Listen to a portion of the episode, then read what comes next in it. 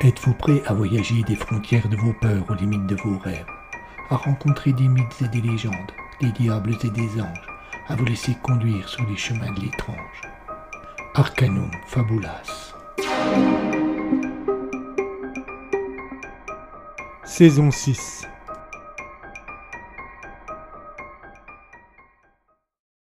nine. Left.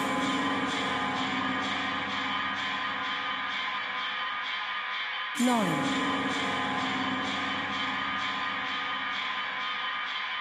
Geisha.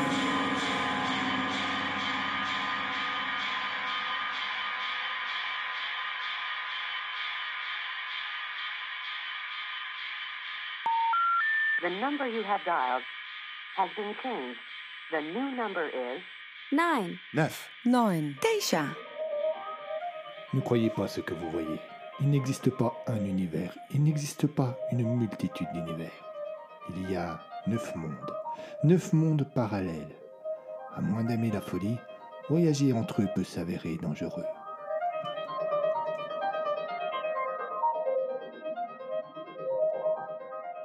Les neuf parallèles.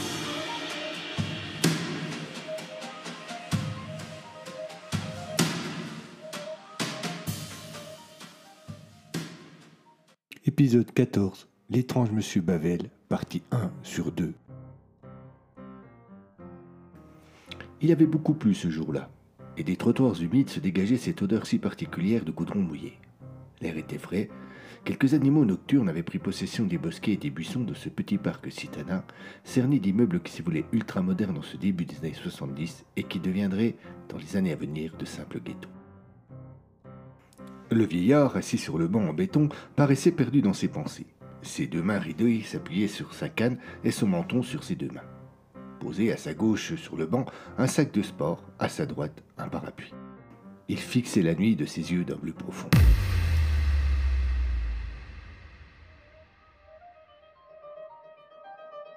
Monsieur Babel a eu une vie mouvementée. Il a fait des choix que parfois il a regrettés, et ce sont ces derniers qui l'ont conduit ici ce soir. Cette fraîche nuit d'avril 1972, dans une grande ville anonyme du nord de la France, dans un parc perdu au milieu d'un quartier impersonnel, il a un rendez-vous. Un rendez-vous dans un parc cerné d'immeubles, un rendez-vous en plein milieu d'une des neuf parallèles. Monsieur Babel regarda sa montre. Il leva les yeux vers le ciel, prit le parapluie posé à côté de lui et l'ouvrit. Il se mit à pleuvoir. Une dizaine de minutes s'écoulèrent de nouveau, la pluie cessa. Il n'avait plus que cinq minutes à attendre. Bientôt, une ombre apparut sur le chemin. Quand elle passa sous le lampadaire, Bavel vit qu'il s'agissait d'un homme d'une trentaine d'années, les cheveux blonds, le visage fin et les yeux bleus. Il portait un impair, un chapeau et avait la main une valise qui semblait très lourde. Il passa devant le vieil homme sans paraître le voir. Ce dernier l'interpella. Attention, l'ami. Trop tard. Le nouveau venu, plongé dans ses pensées, mit le pied dans une flaque et lâcha un juron. Monsieur Babel prit calmement son sac de sport, en sortit une serviette de bain. Venez vous asseoir. Voilà de quoi vous essuyer. Le jeune homme regarda son interlocuteur avec méfiance. Il hésita, puis obtempéra. Merci beaucoup, monsieur. Un coup de chance que vous soyez là. Effectivement, coup de chance. Il eut un silence et Hugo chercha à renouer la conversation. Euh, je m'appelle Hugo, enchanté. Enchanté, Hugo. Euh, que faites-vous à cette heure tardive sur ce banc? Monsieur Babel eut un sourire. On eût dit qu'il attendait cette question, mais il n'y répondit pas. Et vous, Hugo, que faites-vous dans ce parc à cette heure et surtout avec cette si grosse valise? Hugo regarda son bagage comme s'il avait oublié qu'il l'avait. Ah ça, c'est une longue histoire. Une bien triste histoire. Monsieur Babel se cala au fond du banc. Il fit un sourire à son interlocuteur. Eh bien, ce n'est pas grave. Nous avons tout notre temps, toute la nuit. Oh, je crains bien que non, je dois prendre un train. Le vieil homme regarda sa montre. Il est 22h30, le dernier train part à 0h15. Comment le savez-vous? Vous, vous ne connaissez pas ma destination. Vous avez raison. Quelle est votre destination? Paris. Monsieur Babel prit dans sa poche intérieure un papier à en-tête de la SNCF. Il le déplia et le parcourut. Puis, en indiquant une ligne de son doigt, il le tendit à son interlocuteur. 0h15. Vous, vous travaillez pour la SNCF Monsieur Babel eut un sourire et fit un signe négatif de la tête. Ah, un coup de chance sans doute. Alors, vous me racontez? C'est très personnel, vous savez. Et même si vous m'avez évité la noyade, Ils eurent tous les deux un petit rire amusé. je ne pense pas assez vous connaître pour vous faire part de mes malheurs personnels. Je vous comprends. Alors, euh, restons-en là. Parlons d'autre chose. Euh, vous habitez le quartier? Hugo hésita à répondre. Il se demandait vraiment ce que cet étrange vieillard lui voulait. Mais, sans savoir pourquoi, il le trouvait sympathique et avait envie de lui avoir confiance. Pour le moment, oui, Monsieur Babel montra la valise. Ah, je vois. Vous êtes en plein déménagement. peut dire cela. Le vieil homme se cala au fond du banc et fixa le ciel.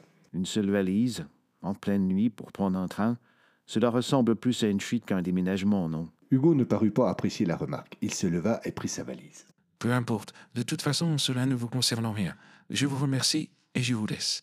Monsieur Babel se leva à son tour. Oh, désolé, je n'avais pas du tout l'intention de vous blesser. Euh, Ne partez pas fâché. Hugo ne répondit rien. Il tourna la tête, manifestant ainsi ostensiblement sa mauvaise humeur. Le vieil homme insista. Et écoutez, de l'autre côté du parc, il y a un petit troquet qui est ouvert à point d'heure. Euh, Laissez-moi vous offrir une bière.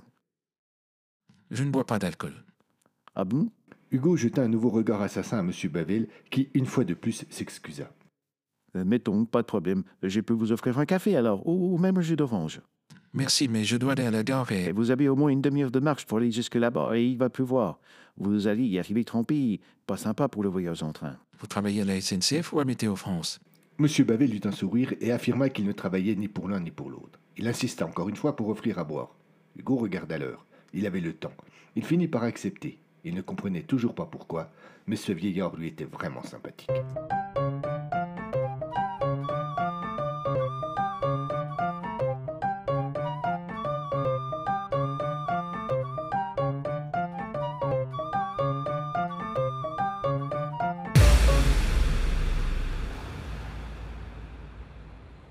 Les deux hommes abandonnèrent le banc, prirent le petit chemin en évitant les flaques et remontèrent en direction d'une petite fontaine qui se trouvait au milieu du parc. Monsieur Babel y marqua une pause. J'aime beaucoup cette fontaine. Euh, je la trouve Il hésita. romantique. Très romantique. Hugo parut gêné par cette remarque et le vieil homme put lire directement un vrai malaise sur son visage. Quelque chose ne va pas? Non, non, rien. On peut poursuivre? Bien sûr, mais, mais vous n'êtes pas d'accord avec moi? Pour... La fontaine? Nouveau malaise plus prononcé encore du jeune homme, qui insista. Nous allons boire un coup ou pas? Oui, Répondit Babel. mais quand vous m'aurez expliqué pourquoi cette fontaine vous met si mal à l'aise.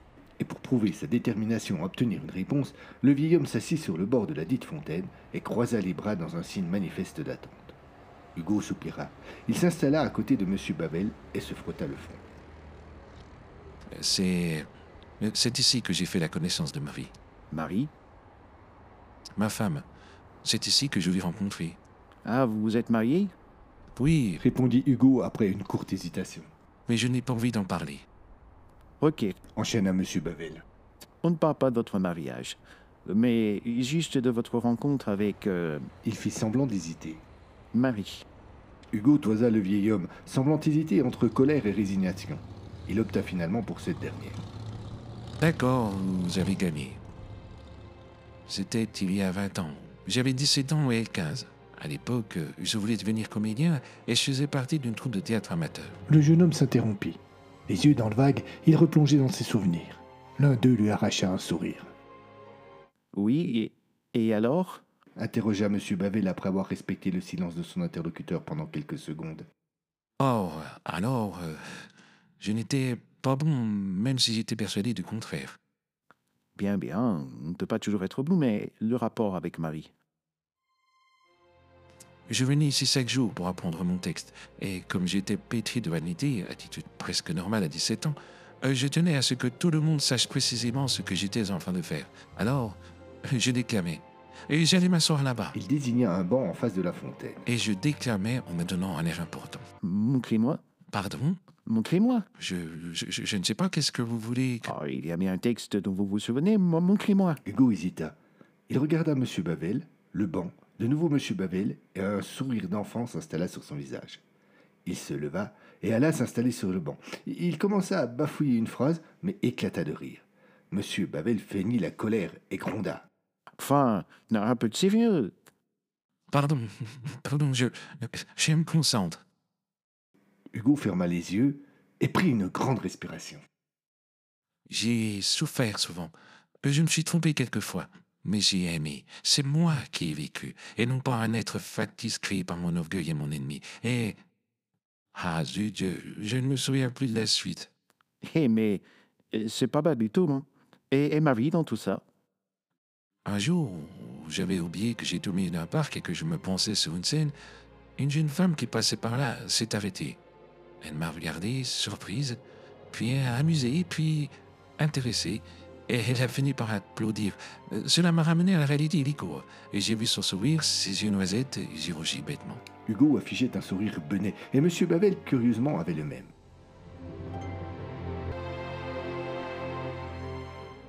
Le jeune homme poursuivit son récit. La timidité du premier jour, le retour de Marie le deuxième et le troisième jour, et enfin le fameux cinquième jour où, prenant son courage à deux mains, Hugo se décida à inviter la jeune admiratrice à boire un café.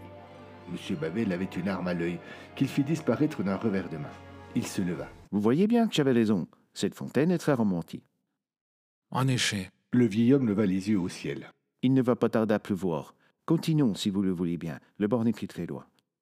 Les deux hommes reprirent leur chemin et arrivèrent bientôt à la sortie du parc. Cette dernière donnait sur une artère importante de la ville. La rue était très éclairée et malgré l'heure, plusieurs voitures circulaient dans tous les sens. La différence entre la tranquillité du parc et l'agitation de la rue agressa les deux hommes. Ils pressèrent le pas, traversèrent le boulevard et passèrent devant une grande brasserie emplie de clients. Hugo se dirigea vers l'entrée, mais M. Bavel l'arrêta net en lui prenant par le bras. Je ne pensais pas à cet établissement. ah bon, mais c'est plus proche, on peut y aller, c'est plus simple. Certes, mais le mien est bien plus sympathique et surtout, il y a moins de monde. Vous avez un problème avec le monde? Je suis un vieux solitaire. Ok.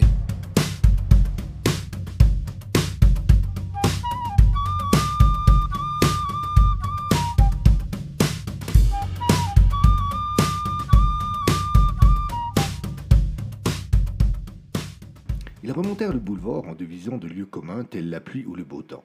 Rien dans cette conversation n'était de nature à créer la moindre émotion ou le moindre lien. Et pourtant, Hugo éprouvait de plus en plus de sympathie pour cet étonnant personnage qu'il avait rencontré par hasard. Il faut avouer que M. Babel était agréable. Il ponctuait ses phrases de sourire, se montrait attentif aux paroles d'Hugo et ne manquait pas un bon mot. Bifurquèrent dans une plus petite rue. Celle-ci était mal éclairée et se resserrait avant de déboucher sur une petite place dont on ne pouvait soupçonner l'existence. Un arbre, deux bancs, trois lampadaires, une petite librairie, une petite mercerie, une boutique abandonnée et un bar typique avec une terrasse minuscule.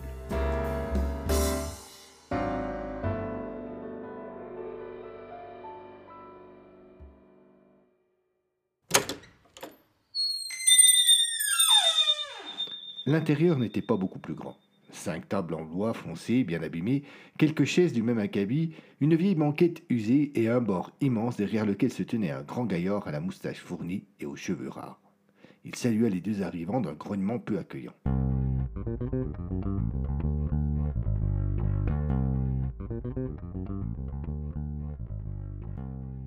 Les deux hommes prirent place sur la banquette et le barman, paraissant vouloir confirmer les défaillances de son amabilité, leur demanda d'une grosse voix désagréable, sans bouger de son bar, ce qu'ils iraient boire. Hugo demanda une bière et M. Bavel opta pour un whisky. Les deux hommes reprirent leur conversation anodine. Ils venaient de commander un second verre lorsqu'un couple entra.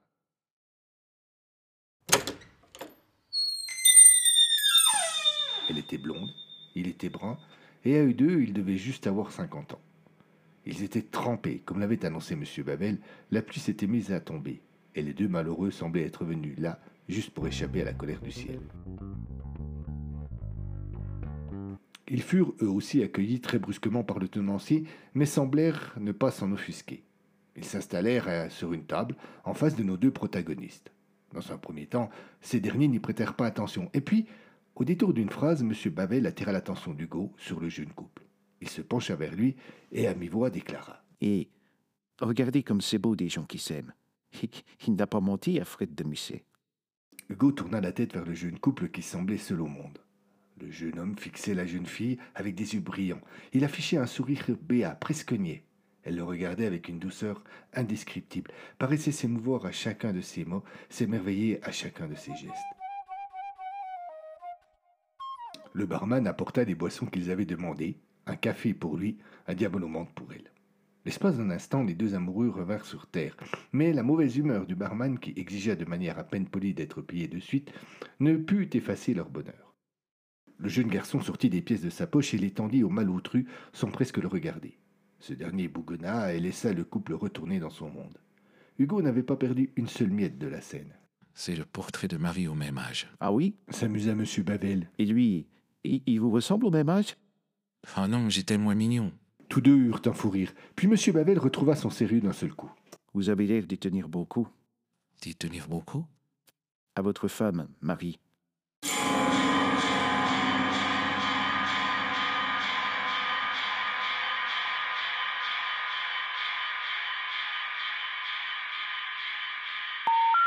The number you have dialed has been changed. The new number is 9, Neuf. 9, 9.